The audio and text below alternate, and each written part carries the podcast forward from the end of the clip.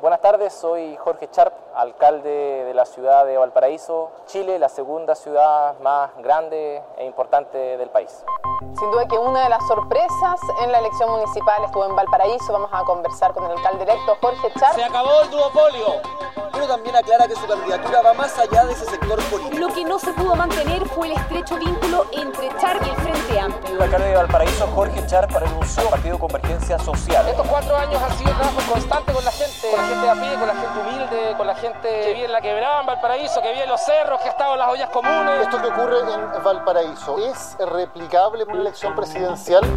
Desde la sala de redacción de La Tercera, esto es Crónica Estéreo cada historia tiene un sonido. Soy Francisco Aravena. Bienvenidos.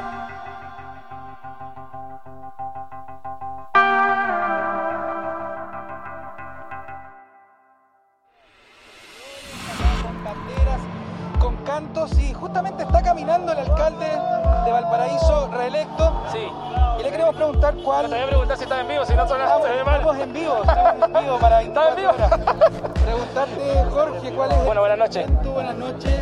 Eh, bueno, Los resultados de la mega elección del pasado 15 y 16 de mayo redibujaron el mapa y la conversación política nacional en varios niveles. Pero un fenómeno particular llamó la atención en la quinta región. La reelección del alcalde de Valparaíso, Jorge Sharp, con más del 56% de los votos, fue una contundente muestra de apoyo en la comuna. Pero además, en otras localidades de la región, el colectivo formado por Sharp, Territorios en Red, demostró un interesante músculo electoral. Las nuevas alcaldesas de San Antonio y Villa Alemana, sumadas a un par de concejales en Valparaíso, provienen de ese colectivo. Además, el grupo tuvo éxito con la elección de una candidata para la Convención Constitucional. Además porque Rodrigo Mondaca se convierte en gobernador regional de Valparaíso en primera vuelta. eh, Y aunque no venía desde Territorios en Red, el gobernador electo de Valparaíso, Rodrigo Mundaca, contó con el apoyo del grupo. ¿Qué es y qué define a Territorios en Red? ¿Cuánta fuerza ha demostrado en esta elección Jorge Sharp y qué proyecciones tiene su liderazgo? ¿Cómo se rearmó políticamente Sharp desde su ruptura con Gabriel Boric y su partido Convergencia Social? Ah, bueno, se viene súper bueno y hay más triunfos. Está el de la Javiera Toledo en Villa Alemana. eh, Constanza Lizama tiene toda la posibilidad de convertirse en alcaldesa de San Antonio. Están los, los triunfos que tú comentas. En la región de Valparaíso. Jorge Charp renunció a la Convergencia Social, que es uno de los partidos del Frente Amplio, con otros 72 militantes, el 15 de noviembre del 2019. La periodista Francisca Mayorga es corresponsal de La Tercera en Valparaíso. Renunciaban por la esa firma, la participó el diputado Gabriel Boric, quien entonces era muy cercano a Jorge Charp. El jueves el Frente Amplio en pleno llegaba hasta la sala del Congreso en Santiago para discutir el acuerdo por una nueva constitución. En la mesa, Convergencia Social marcaba presencia con el diputado Gabriel Boric y tres asientos a su derecha, la presidenta de la colectividad Gael Yomans.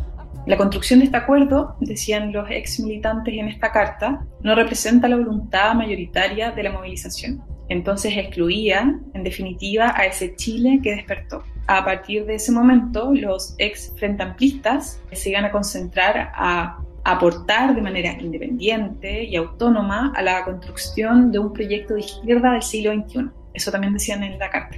Entonces, en ese contexto, Jorge Charp, quien había asumido como alcalde de Valparaíso tres años antes, a fines del 2016, continuó con su proyecto de alcaldía ciudadana, enfrentando en ese momento las consecuencias políticas y sociales que significó el estallido en el puerto. Mm. Recordemos que también hubo muchas movilizaciones y la ciudad también se vio muy deteriorada al respecto. Y también, obviamente, después enfrentando lo que significó la pandemia en Valparaíso. En paralelo, Charp tampoco la tuvo fácil. La mayoría del Consejo Municipal al final del periodo se volcó en contra de él. Al principio, los que eran más cercanos alegaban que no eran escuchados y posteriormente también lo acusaron en el Tribunal Electoral Regional por notable abandono de deberes y faltas graves a la probidad administrativa. La destitución del alcalde, así de directa es la petición de seis concejales de Valparaíso que presentaron un documento de 104 páginas contra Jorge Sharp ante el Tribunal Electoral Regional. En él denuncian 17 irregularidades. Entre las imputaciones aparecen presunta ilegalidad en contratos laborales y de arriendo, además de situaciones detalladas en el último informe de Contraloría sobre el mal uso de fondos públicos por 931 millones de pesos en la corporación municipal.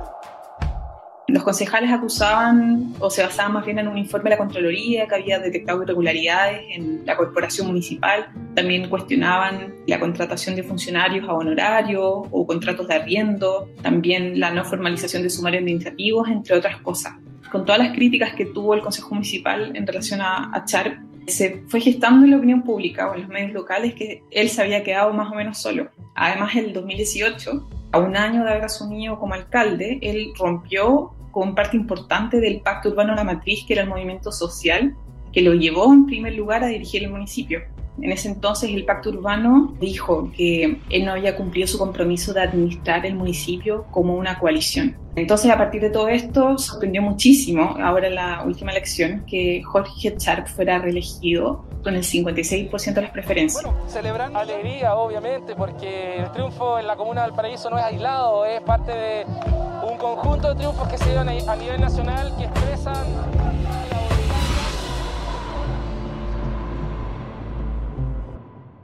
¿Qué es Territorios en Red?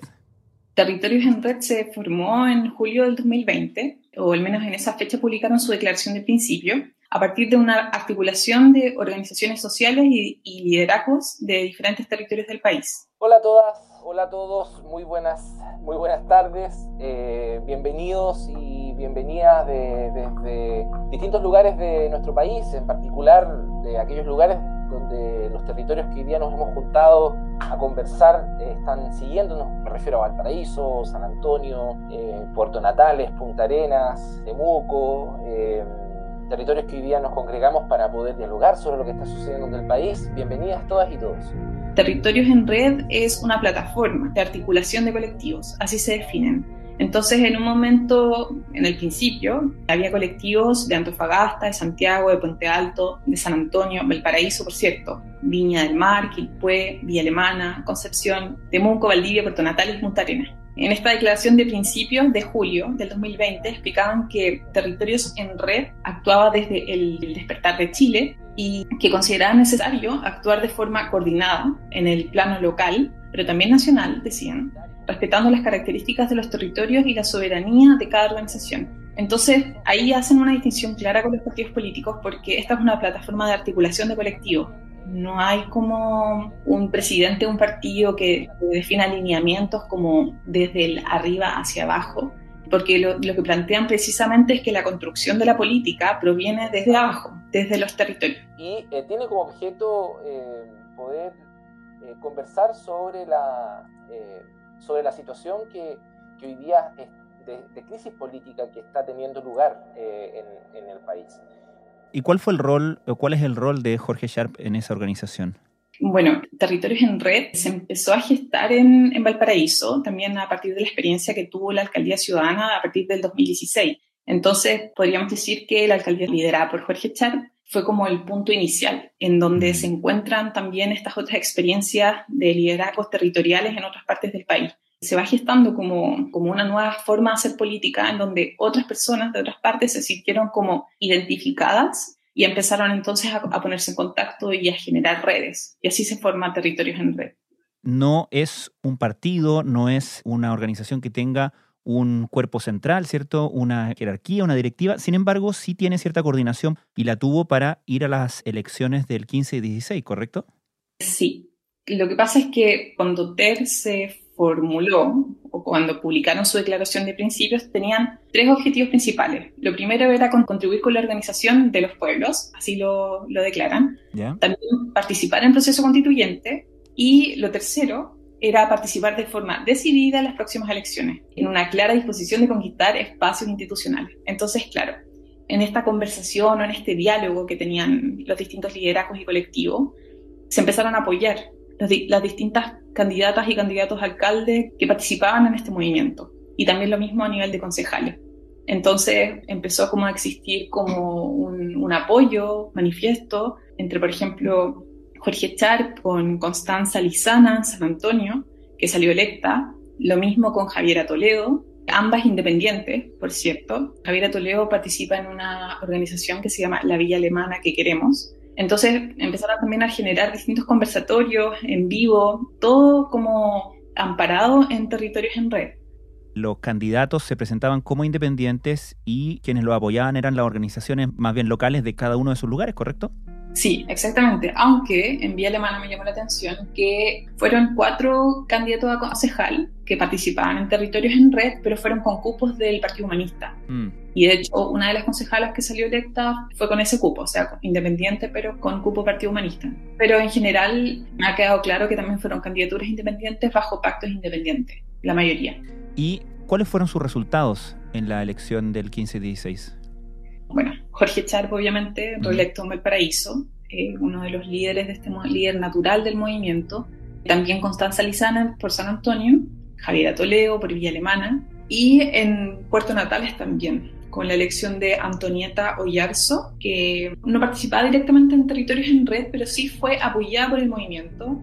Y también en Valparaíso, ya a nivel de concejales, salieron electos dos concejales en Valparaíso que participaban en el movimiento, una concejala en Villa Alemana y también un concejal en Valdivia, que era un ex dirigente estudiantil. Y el mayor logro que tuvo Territorios en Red en Valparaíso fue la elección de la constituyente Tania Madriaga por la lista del pueblo en el distrito 7. Hola, quiero comentar hoy día con ustedes el escenario que tenemos abierto en nuestro país respecto a la posibilidad de construir una nueva constitución eso porque, como te decía en un comienzo, uno de los objetivos también de Territorios en Red es tener incidencia en la Convención Constitucional en temas de participación efectiva de los territorios, como democracia directa. Vamos a poder realizar en conjunto todas y todas este proceso constituyente que luego del plebiscito de octubre hemos eh, podido consolidar como una oportunidad concreta, real,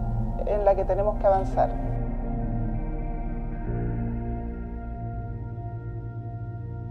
¿Podemos decir que este buen resultado en estas elecciones elevó entonces el perfil de Jorge Sharp como articulador político? Si yo se lo preguntara eso a los integrantes de Territorios en Red, quizás se sentirían un poco ofendidos.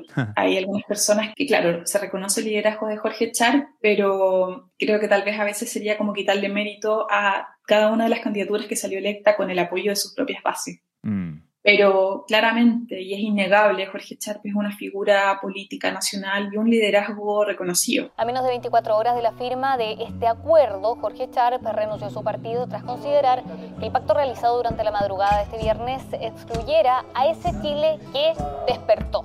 Fue a través de su cuenta de Twitter donde el parlamentario... ¿Cuál es la relación, me llama la atención, de Jorge Sharp con Gabriel Boric hoy día? Porque, tal como decías al principio, eran líderes que tenían mucha afinidad, que eran más o menos socios, ¿no? Ambos magallánicos, por cierto, y la salida de Sharp de Convergencia Social justamente se da por el rechazo a esta participación de Gabriel Boric en el proceso del Acuerdo Nacional para la Nueva Constitución. Hoy día, ¿sabemos cómo está esa relación? Mira, yo entrevisté a Jorge Sharp hace más o menos un mes y le hice también esa pregunta. Comentó que las relaciones estaban más bien mm, alejados. Y bueno, yo creo que un poco desde ese momento, ¿no? También supe en su momento que, por ejemplo, Jorge Char, Gabriel Boric y el diputado Diego Ibáñez, todos de la convergencia, en ese minuto tenían, no sé, un WhatsApp juntos los tres y se mandaban mensajes. Entonces, claro, la relación era muy cercana, pero el acuerdo de, la, de paz quebró, al parecer, esa relación. Y hasta ese momento no, no había un acercamiento, no sé si en este mes habrán vuelto amigos de nuevo, no lo sé, pero por ejemplo le pregunté si cuál era su candidato presidencial o candidata, si es que le apoyaría a Gabriel Boric y lo que dijo en ese momento, hace un mes, es que no, todavía no había un proyecto político, claro, solamente nombres. Entonces tampoco dijo, sí, yo apoyo a, Gabriel Boric. Nosotros somos compañeros hace muchos años y evidentemente eh, un momento difícil, pero no me cabe duda de que como partido lo vamos a enfrentar bien y que Jorge va a seguir haciéndole bien a Valparaíso y que la lucha por un país más justo nos vamos a seguir encontrando. Y a propósito, ¿de dónde nace la especulación de que el propio Jorge Sharp podría buscar una candidatura presidencial? Eso fue algo que plantearon los medios. Así me lo, me lo comentó una fuente de territorios en red. Y en realidad, claro, o sea, Jorge Sharp da una entrevista hace, hace poco con El Mostrador, en donde valoraba los resultados de las elecciones de, del 15 y 16 de mayo y destacaba la performance de estas fuerzas políticas emergentes, de los candidatos y candidatas independientes que triunfaron. Y ahí él señaló que con los independientes, la lista del pueblo y otros actores, debemos ver la posibilidad de levantar una candidatura presidencial para las elecciones de noviembre. Entonces, a partir de eso, de ese debemos ver la posibilidad, empieza a rondar esta idea de que él podría ser como un presidenciable. Ahora, en la interna, al menos hace un par de años, también circulaba en Valparaíso la idea de que Jorge Chat iba a ir a la reelección como alcalde y que si estaba en sus planes postularse como presidente. Ahora no sé qué habrá pasado después de eso, pero al menos la idea igual siempre ha estado. A propósito de este tema, también le preguntaba a Rodrigo Ruiz, que es uno de los fundadores de Territorios en Red, una persona muy cercana a Jorge Charp, él también militaba la convergencia, renunció, es antropólogo, es pareja de Tania Madriaga, la constituyente electa, y también es hermano de Carlos Ruiz, uno de los ideólogos del Frente Amplio.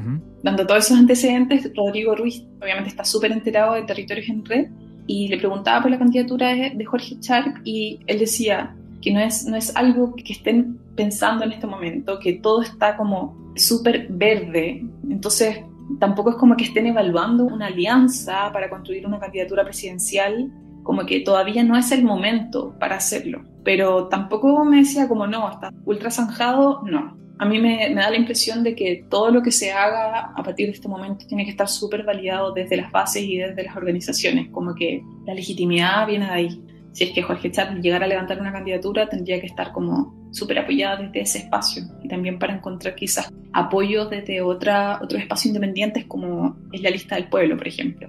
Aunque ya tiene una cercanía ahí con la, la elección de Tania Madriaga, que fue por la lista del pueblo. Hemos dado un gran ejemplo, las comunidades se han pronunciado y se ha logrado una gran representación de candidaturas independientes. Yo estoy aquí a nombre de la Alcaldía Ciudadana de Valparaíso, pero también de la lista del pueblo, que son dos ejercicios democráticos vinculados a los intereses de la ciudadanía, a los intereses de la gente, a los intereses de la ciudadanía movilizada, de la ciudadanía organizada a través de los cabildos, las asambleas. Creemos que este gran triunfo de muchas candidaturas a nivel nacional muestra que Chile despertó, despertó para construir una nueva Francisca Mayorga, muchas gracias. De nada, encantada. Vamos a avanzar en cambiar este país, en doblarle la mano a ese poder que hasta ahora tenía a nuestro país preso de la desigualdad, preso también de las injusticias. Así que le agradecemos a toda la gente, le damos todo nuestro apoyo y nuestro compromiso para que sigamos este camino.